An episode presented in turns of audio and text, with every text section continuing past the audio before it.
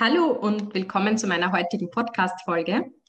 Ich habe heute Stefanie Wachner bei mir, die uns etwas erzählen wird über ihre Arbeit im Forschungsbereich und darüber, wie sie mehr Achtsamkeit in die Forschung bringen möchte.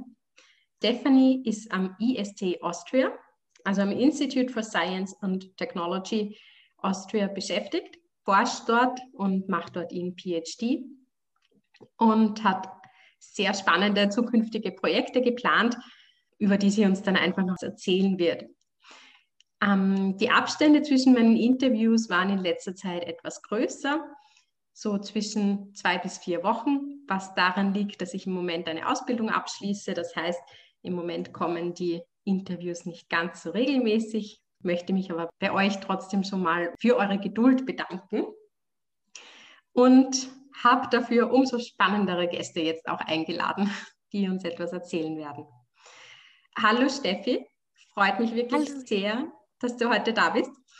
Ähm, so jetzt nur eine ganz kurze Vorstellung von meiner Seite.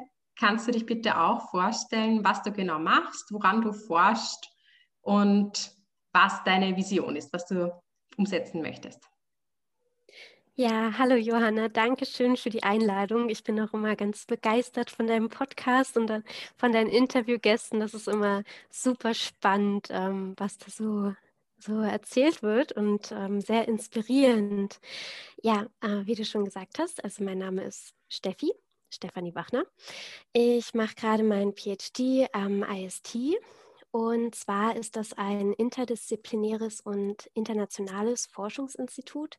Das heißt, wir haben ähm, Wissenschaftler und betreiben Forschung in verschiedenen naturwissenschaftlichen Bereichen wie Mathematik, Computerwissenschaften ähm, und Biologie. Das sind nur einige Punkte davon.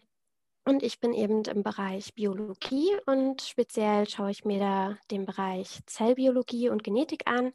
Und zwar gucke ich mir an, wie Immunzellen durch dichte Gewebeschichten sich durchquetschen können und durchwandern können. Und das mache ich mit dem Modellorganismus der Fruchtfliege, der Drosophila. Genau. Und ja, ich habe einfach festgestellt, dass während meiner Ausbildung, also während meines PhDs, dass dieses Forschungsumfeld ja doch sehr, oh, wie sage ich das jetzt?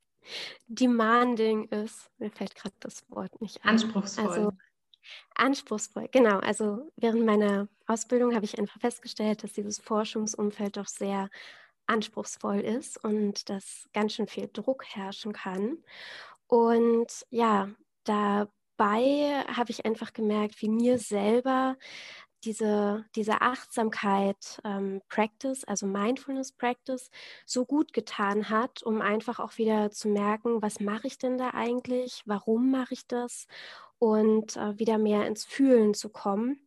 Da habe ich jetzt ein Projekt gestartet, worüber ich nachher ja noch ein bisschen erzählen kann. Und ja, da möchte ich einfach wieder mehr Mindfulness in die Wissenschaft bringen. Mhm. Sehr schön, sehr tolles Projekt. Das heißt, wie bist du denn zu deinem Berufswunsch gekommen oder wie hat es dich in die Forschung gebracht und warum gerade Biologie? Hm, ja, also ich habe schon eigentlich als Kind immer super gerne halt draußen in der Natur gespielt. Ähm, ich bin am Rande von Berlin auf aufgewachsen, irgendwo im Wald. Und ja, das hat mich immer einfach, das hat mir so Spaß gemacht, rauszugehen und dann quasi so zu erforschen, wie die Natur um mich herum funktioniert. Was sind da für Tiere, für kleine Krabbelkäfer? Ähm, warum machen die das, was die machen? Wie, was hat es mit dem Wetter auf sich und, und mit den Jahreszeiten und alle diese ganzen Dinge?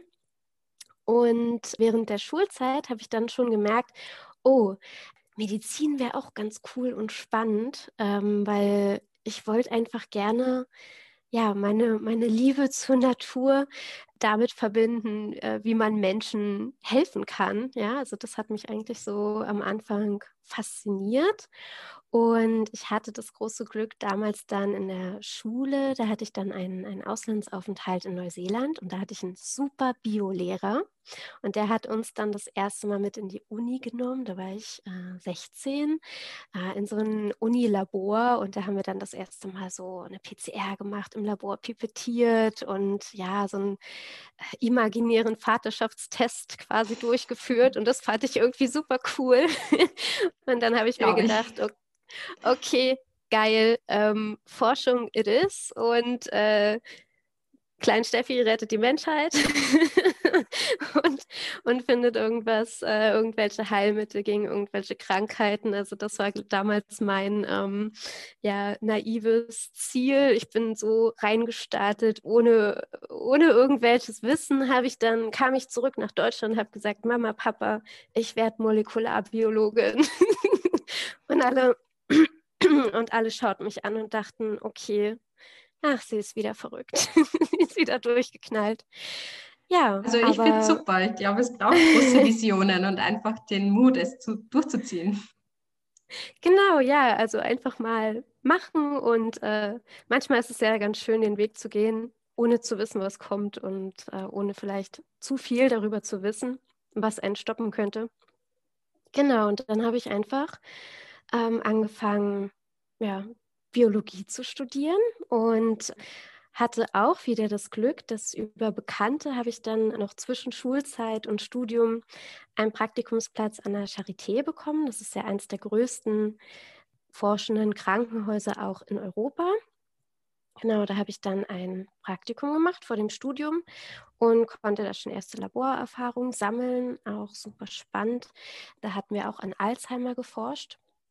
Dann habe ich in Heidelberg studiert und da hat sich dann eigentlich im Laufe des Studiums rausgestellt, dass ich so immer mehr in die ja, in die Grundlagen reingegangen bin. Also es fing an mit meiner Faszination für generelle Biologie und dann eben, wie entstehen Krankheiten. Da musste ich erstmal verstehen, ähm, wie entsteht denn überhaupt so ein Organismus.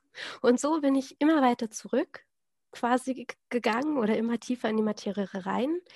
Ja, bis ich dann bei der Entwicklungsbiologie gelandet bin und hatte dann auch noch ein Forschungspraktikum, auch nochmal in Neuseeland und in San Francisco. Und in San Francisco, da fand ich super spannend, da haben wir uns angeschaut, wie das Nervensystem und das Immunsystem zusammenarbeitet.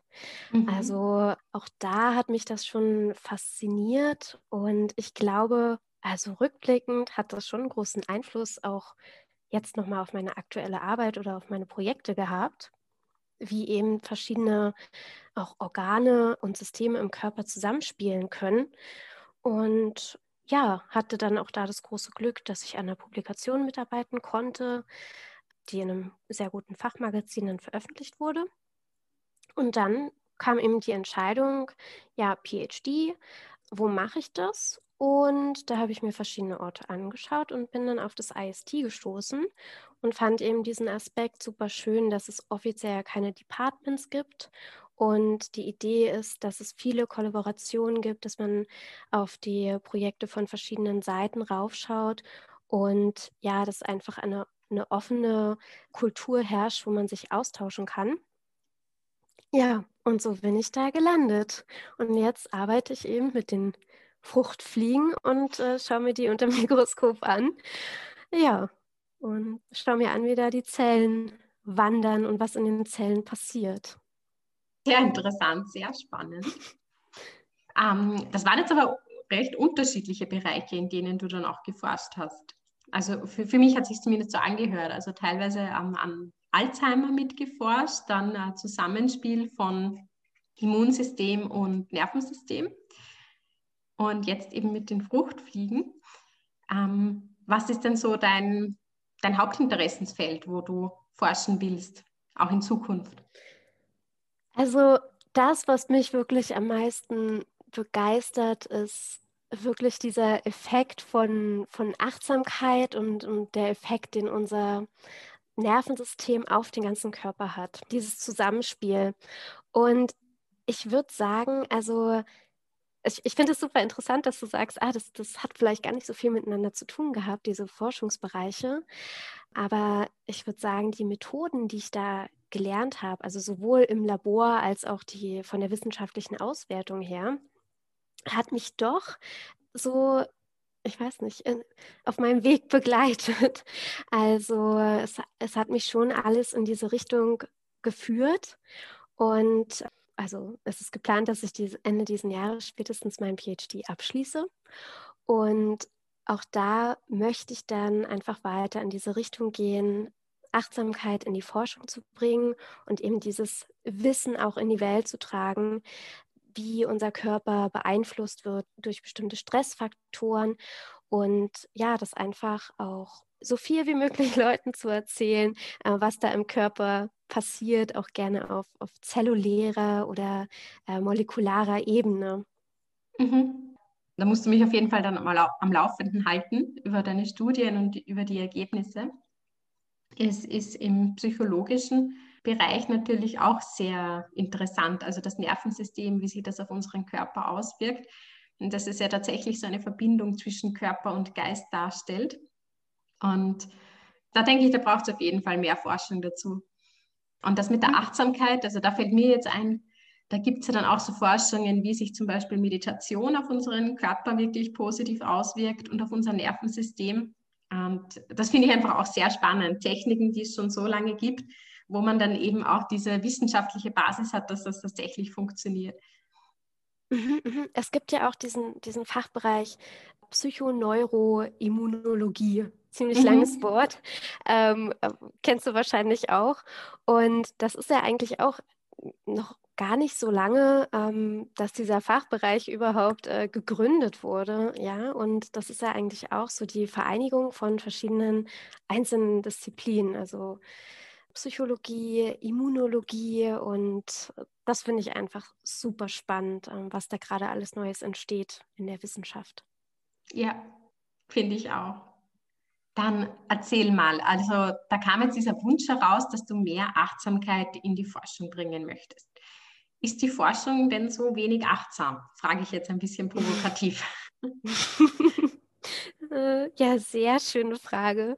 Äh, ich glaube, das kommt einfach natürlich wie überall ganz auf die jeweilige Gruppe und auf die jeweiligen Forscher und Personen an. Äh, nichtsdestotrotz muss ich schon auch sagen und ist ja auch offiziell bekannt, dass eben diese akademische Forschung ein sehr anstrengendes Umfeld ist und auch sehr belastend sein kann. Ich finde es ganz interessant, auch gerade mit der Pandemie kommt es natürlich noch stärker zum Ausdruck. Ich glaube, das pusht einfach ja noch viel mehr Aufmerksamkeit in diesem Bereich. Aber wenn man sich das anschaut, also zum Beispiel auch hochrangige Fachmagazine wie äh, Nature oder Science, die äh, führen da schon länger Studien zu diesem Thema durch, wie stark zum Beispiel PhD-Studenten belastet sind wie viele an Burnout-Symptomen leiden, also weltweit oder auch in bestimmten Ländern. Da gibt es ja auch nochmal Unterschiede. Und der Leistungsdruck hat sich einfach unglaublich erhöht in den letzten 10, 20 Jahren. Und ja, die Frage besteht eben, wie oder was man dagegen tun kann oder welche Möglichkeiten es da gibt. Und es, es ist aber für mich ganz interessant auch zu sehen, dass eben wirklich diese, diese Aufmerksamkeit jetzt langsam da ist und wirklich auch von, ich sag jetzt mal, von, von oben mhm. gesehen wird, dass eben diese, gerade die, die Young Career Researcher, dass die eben da stark gefährdet sind, ähm, unter Burnout und, und Stresssymptomen zu leiden. Und wenn man sich das mal überlegt, ja, also als Wissenschaftler möchte man ja kreativ arbeiten. Das ist ja, wir haben ja wirklich dieses Privileg, dass wir unser Hobby zum Beruf machen können. Natürlich ist es anstrengend und ja, es gibt auch Experimente, die laufen dann halt mal durch die Nacht und, und dann hat man eine 80, 90 Stunden Woche, okay. Aber wo ist dann, wo ist dann die Grenze und wo wird es dann einfach zu viel, äh, dass man auch gar nicht mehr kreative Lösungen finden kann, sondern dass man nur noch in dieses Hamsterrad reinkommt und sich so fühlt, als würde man jetzt nur noch Daten produzieren müssen und mehr und mehr und mehr und mehr, um dann natürlich auch ja, Fördergelder einzufahren, sich auf, sich auf Grants zu bewerben oder auch Publikationen in, in diesen High-Impact-Factor-Journals zu bekommen. Ja. Und das ist einfach das große Problem oder die große Gefahr, dass sich das immer mehr in diese Richtung entwickelt. Mhm. Also du hast gesagt, vor allem in den letzten 10 bis 20 Jahren ähm, ist da der Druck einfach noch gestiegen. Gibt es dann einen Grund, warum sich das vermehrt in den letzten Jahren? Mm, ich denke, da muss man, also es gibt, glaube ich, einen Unterschied, ob man das auf globale Sicht betrachtet oder jeweils in den verschiedenen Ländern. Die Erfahrung habe ich auch gemacht. Also zum Beispiel kommt es auch darauf an, hm, welche Sicherheiten du noch während deines, während deiner Ausbildung hast. Also ich muss sagen, ich selbst bin ja wirklich privilegiert. Am IST Austria sind wir fest angestellt, wir sind versichert, wir haben ein Gehalt, also wir sind als Wissenschaftler angestellt und dürfen eben dazu auch noch unsere Doktorarbeit schreiben und, und bekommen dann letztendlich den Titel dafür. Aber wenn man sich andere Länder an, anschaut, zum Beispiel die USA oder in England ist es auch ganz oft so, es gibt da ganz viele Doktoranden, die auf, auf irgendwelche Stipendien vielleicht laufen, gar nicht so als Vollzeitarbeitskraft angestellt sind und dann noch unter dem Druck leiden, ich muss jetzt irgendwie schauen, dass ich mein Einkommen habe, dass ich mich finanziere, was ist, wenn ich krank werde, Versicherungen und dann dazu noch irgendwie, ja, ich sage jetzt mal, die Publikationen rausdrücken, um dann äh, den, den CV aufzupolieren, also da mhm. ja einfach, einfach tolle Referenzen zu haben. Und es ist ja auch so, dass immer mehr daran gemessen wird. Also allein dieser Gedanke, du kriegst jetzt dann nur eine tolle Professur, wenn du eben so und so viele Veröffentlichungen in, in den und den Journalen hast. Ja, und ansonsten brauchst du dich gar nicht zu bewerben, weil dann ist deine Arbeit quasi Murks. Also dann mhm. war die nicht relevant. Und ähm, ich glaube, dieser, also dieser Trend, geht halt immer mehr in die Richtung und ja, dass da Erfolg oder ich sag jetzt mal, also wissenschaftliche Leistung wird dann eben nur daran gemessen, was hinten rauskommt, wie hoch deine Fördergelder sind oder wie viel du bekommen hast oder äh, wo du oder wie viel du wo veröffentlicht hast. Ja, und da geht, glaube ich, die eigentliche Idee der Forschung und der Wissenschaft ein bisschen unter und dadurch ähm, wird immer mehr Druck aufgebaut. Also wenn man jetzt in der akademischen Forschung bleibt, gibt es ja dieses Prinzip des Tenure-Track. Und äh, ich glaube, ursprünglich kommt das auch aus Amerika, ist aber jetzt in, in Deutschland und auch in Österreich, in, in deutschsprachigen Ländern immer weiter verbreitet, dass man eben erst eine Assistenzprofessur hat und dann, wenn man eben die gewissen Leistungen erbracht hat, dann darf man sich auf die volle Professur bewerben. Es ist ja aber so, dass es immer mehr Doktoranden gibt. Also die, die Zahl steigt exponentiell und es gibt aber immer noch nicht mehr Professurstellen. Mhm. Also da ist dann die Sackgasse oder das, das Bottleneck, ja. Und das war es dann. Und ich denke schon, dass jetzt mittlerweile ein Umdenken stattfindet, ja, dass nur weil du vielleicht nicht komplett dein Leben lang in der akademischen Forschung geblieben bist.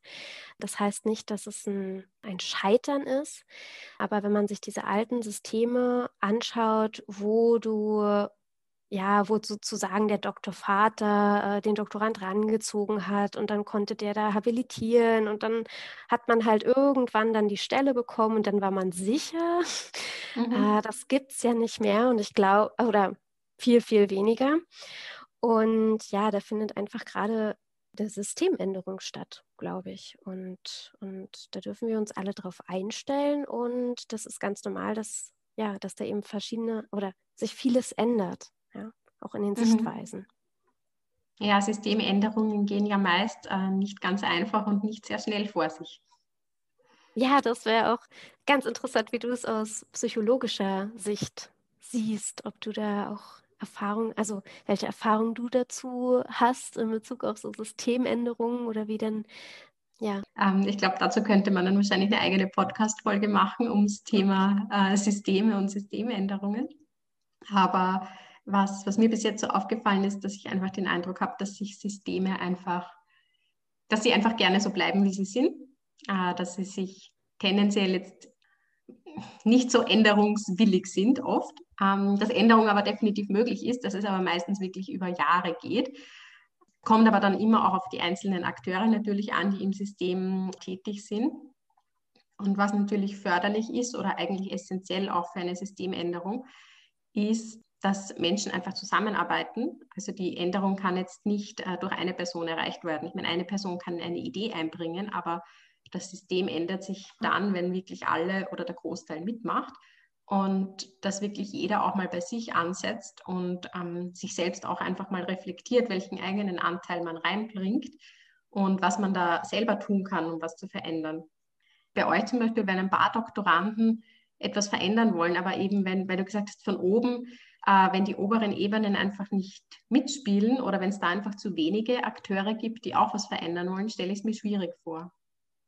Mm, ja, das ist es. Also es gibt auch ja, sehr, sehr viele Doktoranden, die auch nach einer gewissen Zeit dann abbrechen. Also selbst nach drei oder vier Jahren ähm, gibt es auch viele Fälle, wo vielleicht auch ja einfach Probleme mit dem, mit dem direkten Supervisor ähm, oder Probleme halt in diesem Abhängigkeitsverhältnis auftreten und ja, der Doktorand dann alleine eben den kürzeren zieht.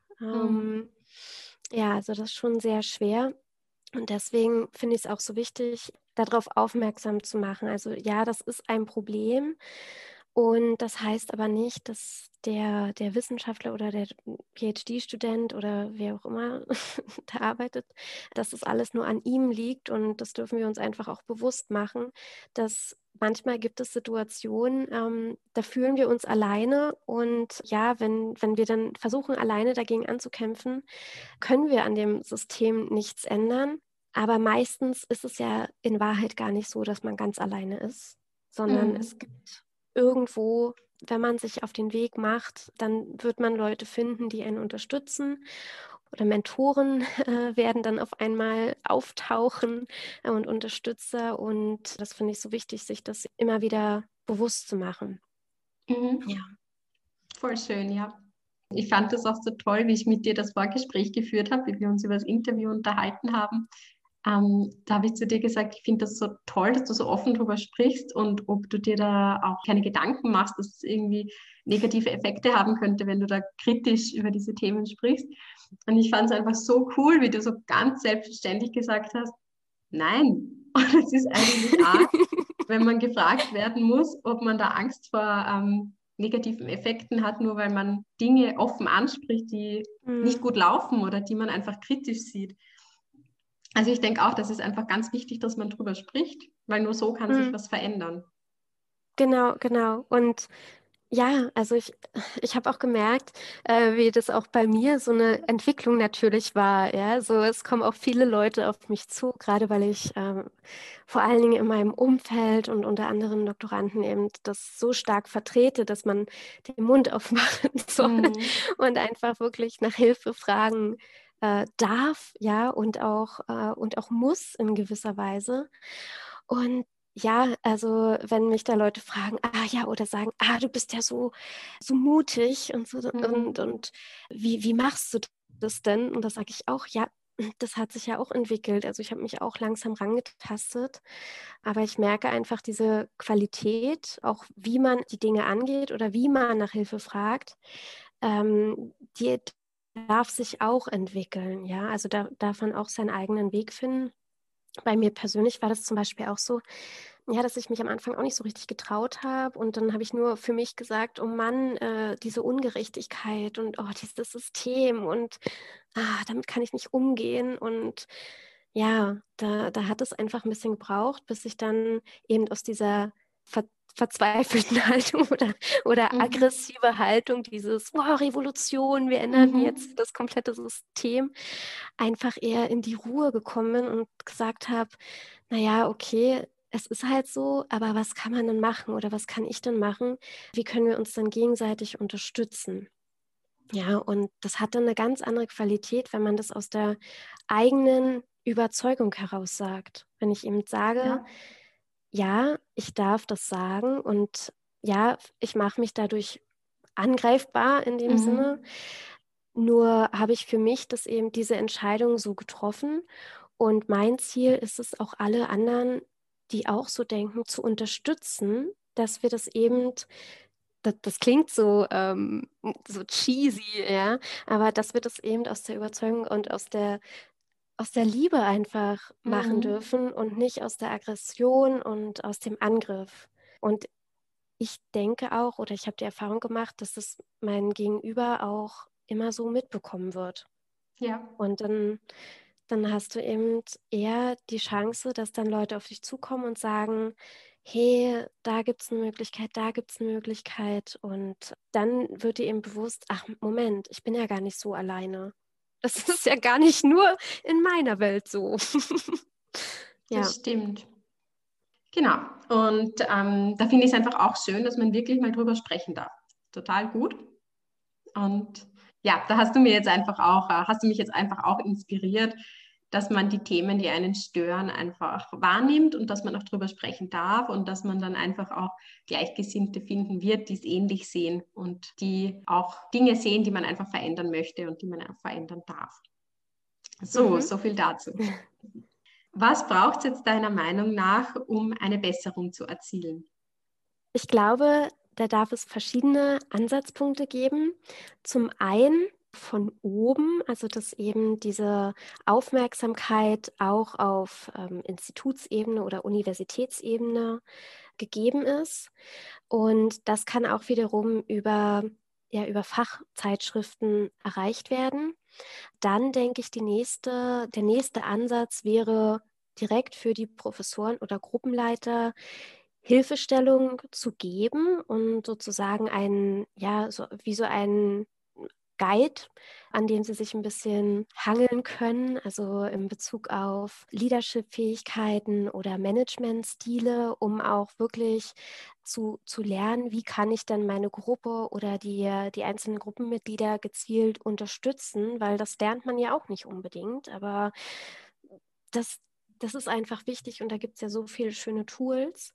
Und dann denke ich, als Last but not least Tipp ist eben wirklich, die Studierenden zu unterstützen, auch da aufmerksam zu machen über Dinge wie Imposter-Syndrom oder wie spielt der Perfektionismus rein, warum mache ich das, mehr Achtsamkeit reinzubringen und ja, Aufklärungsarbeit zu leisten mhm. und gleich von Anfang an gezielt zu unterstützen. Und da gibt es auch schon einige super tolle Projekte. Also zum Beispiel gibt es gerade in Amerika äh, sehr beliebt sind die Mental Health First Aiders. Da gibt es eine Initiative, ganz im Speziellen auch für Higher Education Systems. Und äh, wenn man sich mal in Nature Careers hat immer, also die, die Fachzeitschrift Nature, ähm, hat auch in ihrer Karriere Sparte ganz viele tolle Tipps und unter anderem auch viele Professoren, die eben sagen, ja, sie haben schon diese Mental Health First Aider Ausbildung noch zusätzlich gemacht, um Hilfestellung zu geben. Und ich glaube, es gibt auch ganz viele tolle Artikel dazu, ähm, Leute, die da Kurse machen. Ich bin ein ganz großer Fan von einer ehemaligen Kollegin von mir, der Desiree Dickerson. Die hat auch schon Interviews für Science gegeben und die macht auch Mindfulness-Kurse oder Wellbeing in Academic Research. Und das sind verschiedene Ansatzpunkte, die, glaube ich, alle dazu führen, dass wir uns besser mit dieser Systemeinstellung, äh, Systemänderung anfreunden können. Und ach ja, dann ist mir noch was eingefallen. Und zwar glaube ich auch, dass, dass es einen ganz großen Einfluss hat, wie wir diese Forschung und wie wir die Ausbildung sehen, indem wir uns wirklich bewusst machen, vielleicht ist es dann nicht zum Schluss die Professur oder der Nobelpreis, der da winkt oder die, die Fields Medal, Medal oh, wie auch immer das ist für die Mathematiker. Ähm, ja, aber es ist einfach der Weg an sich, die Ausbildung, das, was man da lernt. Und diese Fähigkeiten, die ich dann da mitnehme, die kann ich auch in andere Bereiche übertragen da finde ich es auch ganz super und echt großartig, dass es auch viele Karrierecenter jetzt an vielen wissenschaftlichen Instituten gibt, die da unterstützen und die wirklich ja individuelle Hilfestellung geben, dass man ja das alles so ein bisschen relativiert, was man da macht und eben auch realistische Chancen und Möglichkeiten sehen kann. Mhm. Ja. Sehr, sehr schön. Wow, da hast, hast du dir wirklich viele Gedanken schon gemacht und einfach total viele Vorschläge. Voll gut. Ähm, ja, ich habe es für mich selber jetzt mal ein bisschen versucht, so mental zu ordnen.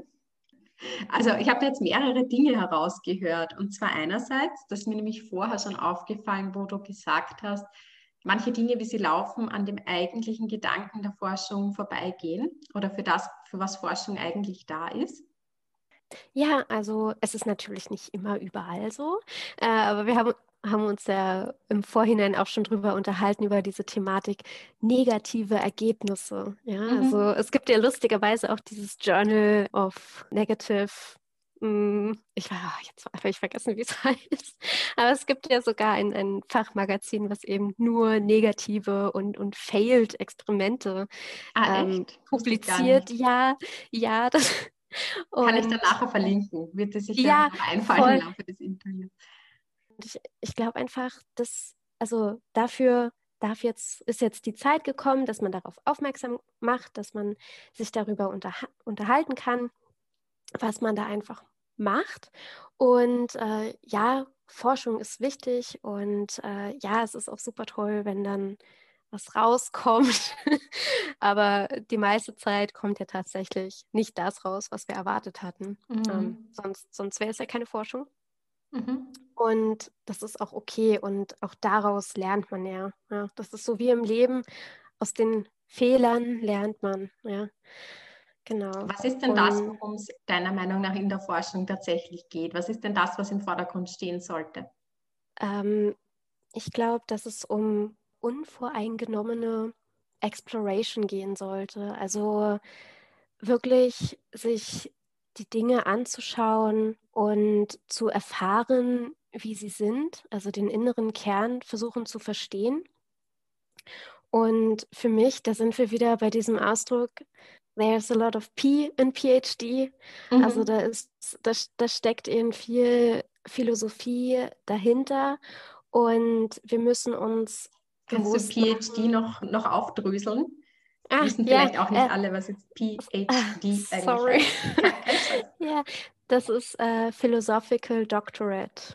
Mhm. Ja, also der naturwissenschaftliche, äh, ja, internationale Doktortitel. Und ja, also dass man eben durch durch Forschung, vor allen Dingen Grundlagenforschung, einfach ausprobieren darf und ganz unvoreingenommen an die Dinge herangehen darf. Und das ist genauso wie im normalen Leben. Ja, da probiert man sich auch aus. Und dann gibt es eben diese Momente, diese Serendipity sagt man ja gern auf Englisch, ne? Das also durch, durch Zufall, dass dann was, dass man auf was stößt, was eigentlich gar nicht so beabsichtigt war. Und ja, ich glaube, darum geht es in der Forschung.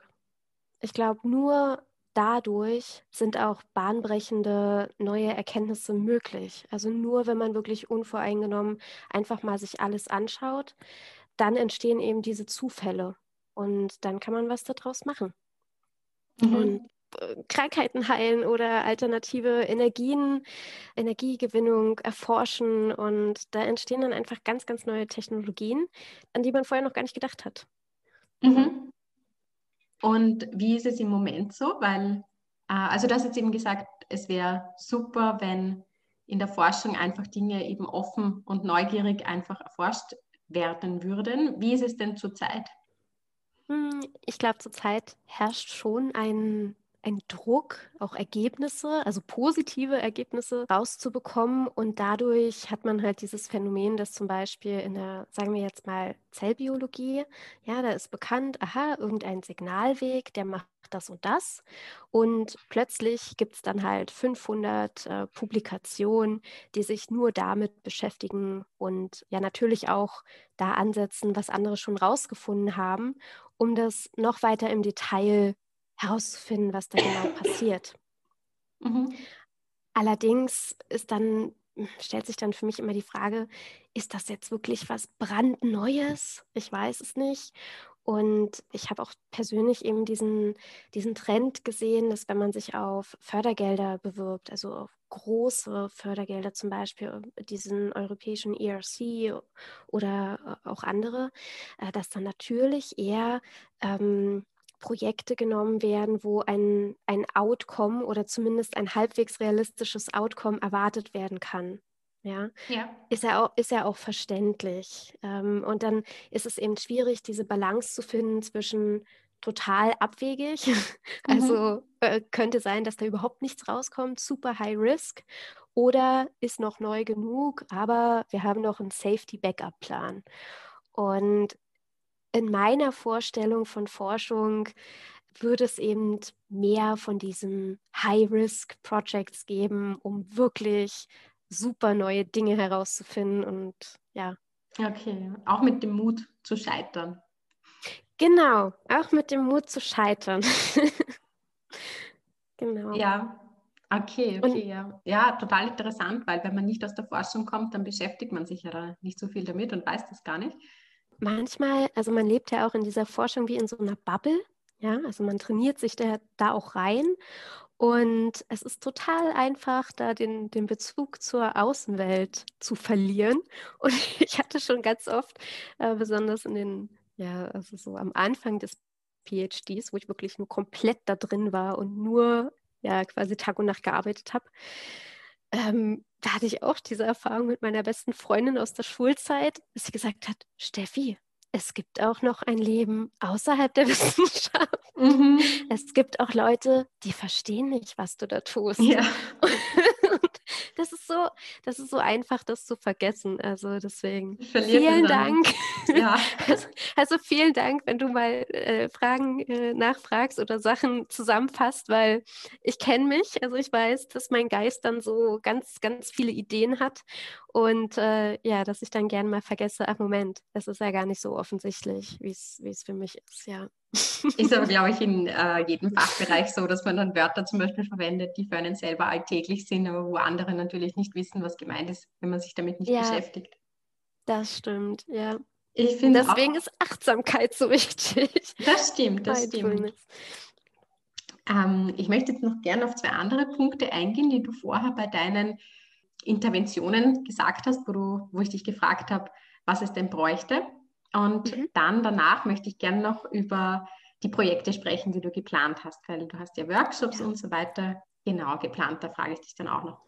Aber die zwei anderen Punkte, wo ich jetzt noch nachfragen wollte, und zwar das eine war, dass du diese, wie hieß das jetzt, Mental Aid äh, Assistance? Ah, äh, Mental Health First Aider. Genau, die Mental Health First Aiders, das fand ich sehr interessant und finde ich auch gut, dass es gibt. Mhm. Ich denke da auch an das andere Interview, das hast du, glaube ich, eh auch angehört mit der Livia Tomova die ja ähm, im Psychologie Doktorat gemacht hat, die ja auch unter anderem am MIT war und dort geforscht hat. Und das fand ich auch total überraschend, weil ich es auch nicht wusste, dass dort ja auch der Druck einfach sehr hoch ist. Also sicher nicht nur dort, in anderen Instituten auch. Ähm, und dass es dann dort auch ganz normal ist, dass es eben auch Psychologen gibt, die wirklich dafür da sind, dass sie mit den Forschungsangestellten dann auch sprechen. Und ich finde es einfach wichtig, dass wir uns damit beschäftigen, weil Du hast vorher auch Kreativität angesprochen und man einfach nur mehr funktioniert und die Kreativität einfach gar nicht mehr fließen kann, dann ist das ja im Endeffekt für die Forschung, für die Forschungsergebnisse und auch für die Menschen und für die Gesellschaft einfach auch nicht so, wie es am besten sein könnte. Genau.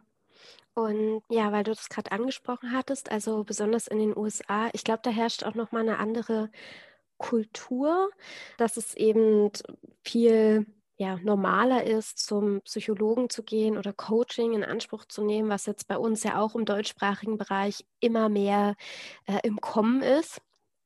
Ähm, wobei ich immer noch da das Gefühl habe, dass von vielen gerade logischen Leuten und sehr rationalen Leuten, äh, dass das so ein bisschen als mh, hm, äh, esoterischer ja, Mist, äh, Humbug mhm. ähm, abgestempelt wird. Und gerade die Leute, genau die Leute, die so logisch sind und rational und die genau diese Methoden bräuchten oder die denen gut tun würden, also gerade Wissenschaftler, möchten sich oft damit gar nicht so auseinandersetzen oder da ist immer noch so ein bisschen, ja, so, da gehen die Schranken im Kopf runter. Nee, nee, das ist, ähm, das ist nichts für mich. Ähm, aber ich wollte noch sagen, auch gerade im, ähm, in der akademischen Forschung, also in diesem Umfeld, gibt es jetzt auch immer mehr Initiativen und auch gerade von diesen Forschungsinstituten, die, ja, ich sage jetzt mal Eliteforschung betreiben oder ja, die eben so, so hochrangig sind. Da sind schon gezielt Unterstützungen da. Also da gibt es auch vermehrt Ombuds, Männer, Frauen, Personen, mhm. an die man sich wenden kann und auch Psychologen und Zeit. Also das haben wir zum Beispiel bei uns auch. Da ist auch eine ähm, institutsinterne Psychologin, an die man sich wenden kann. Und außerdem ähm, hat unser Institut jetzt auch diese Trusted Advisors. Also das ist so ähnlich wie Mental Health First Aiders, also die Erste Hilfe Leute. Das sind eben die, ähm, die sich freiwillig dazu bereit erklären. Ähm, die haben dann Kurse und Weiterbildung bekommen. Und zu denen kann man gehen. Die sind total unvoreingenommen und die leiten einen sozusagen weiter und, mhm. und helfen, die nächste ja, Person zu finden, die einem dann helfen kann. Ja, genau. Also ich fand es ganz interessant, es gab auch zum Beispiel letztes Jahr wieder eine Umfrage von Nature, also dieser Fachzeitschrift.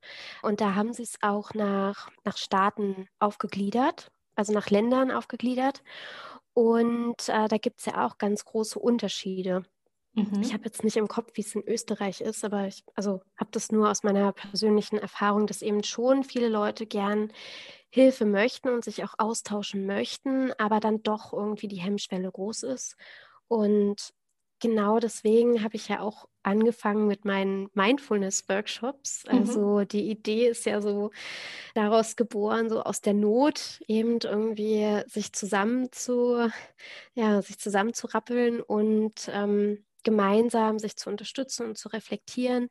Und ja, also mein, mein Wunsch wäre da auch einfach ein Raum zu schaffen für Leute und gerade PhDs, die sich austauschen möchten und die eben sich dafür bereit erklären, okay, das hat jetzt nichts mit dem Institut zu tun oder irgendwas, sondern das oder mit, mit der Arbeit an sich, sondern das ist einfach übergreifend.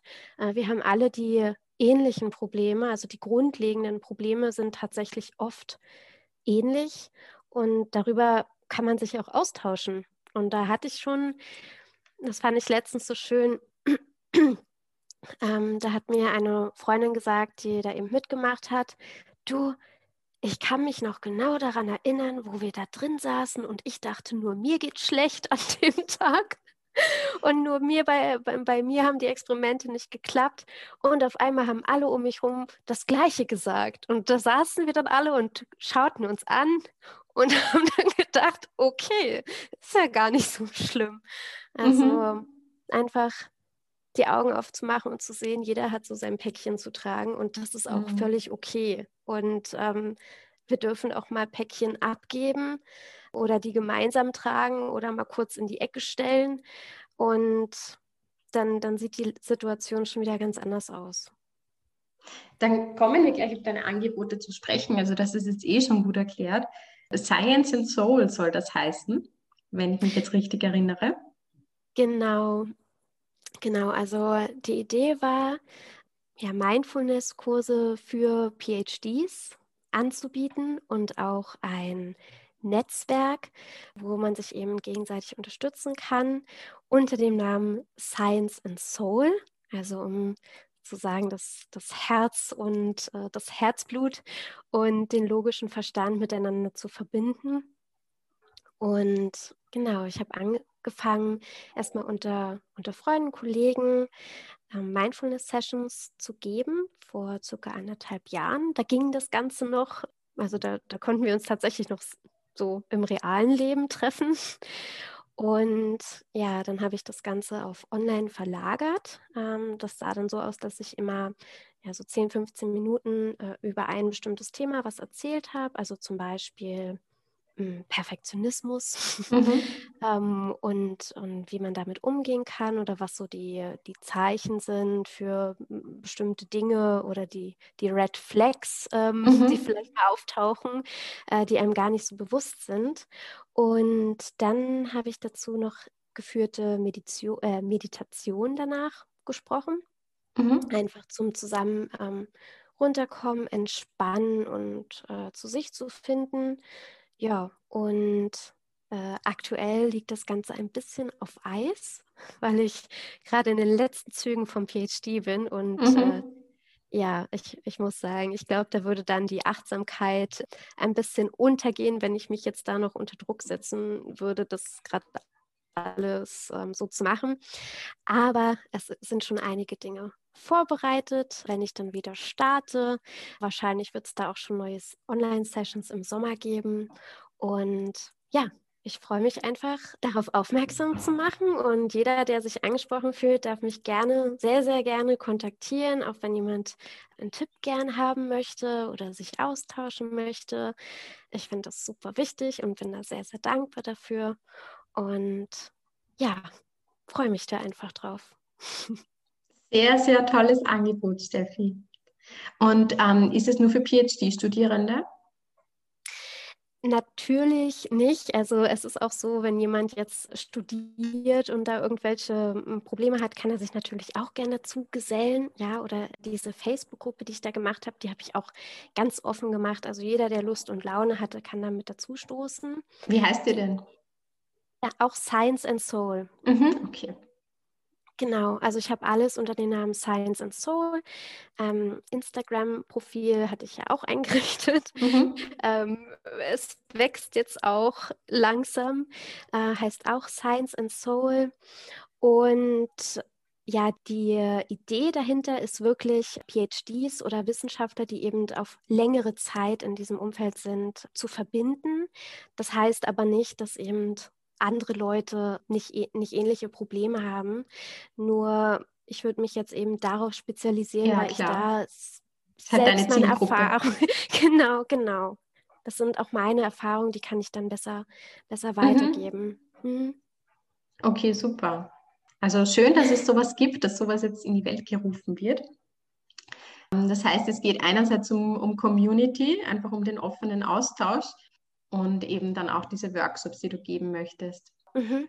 Die Workshops ähm, sind dazu gedacht, eben ähm, Tools zu vermitteln, an die Hand zu geben und ja, einfach die, die Türen mal zu öffnen und zu zeigen, was gibt es denn alles und äh, einen, einen Impuls zu schaffen. Und die Community an sich ist dann eben dazu gedacht, dass die Leute auch alle dranbleiben und man sich unterstützt und das nicht nur so ein einmal ein Tropfen auf den heißen Stein war, sondern ein, ein Sommerregen, der das Feuer hoffentlich löscht. wow, total schön ausgedrückt. Sehr schönes Bild. Ähm, ja, ich denke, das wäre dann auch ein, ein schöner Zeitpunkt jetzt, also das Interview abzurunden. Also das heißt, man kann sich sehr gerne bei dir melden. Man findet dich unter dem Namen Science and Soul, sowohl auf Facebook als auch auf Instagram. Und da wär, werde ich einfach auch noch verlinken in der Beschreibung, dass man sich da mit dir einfach vernetzen und verknüpfen kann. Finde ich toll, dass du das Thema ansprichst. Geht, glaube ich, vielen anderen auch so. Und schön, wenn was in Bewegung kommt. Ja, danke schön für deine Unterstützung und dass du mich hier interviewt hast. Das war sehr, sehr, sehr schön. Dann, liebe Steffi, ich wünsche dir noch einen schönen Nachmittag und bis bald. Dankeschön, bis bald.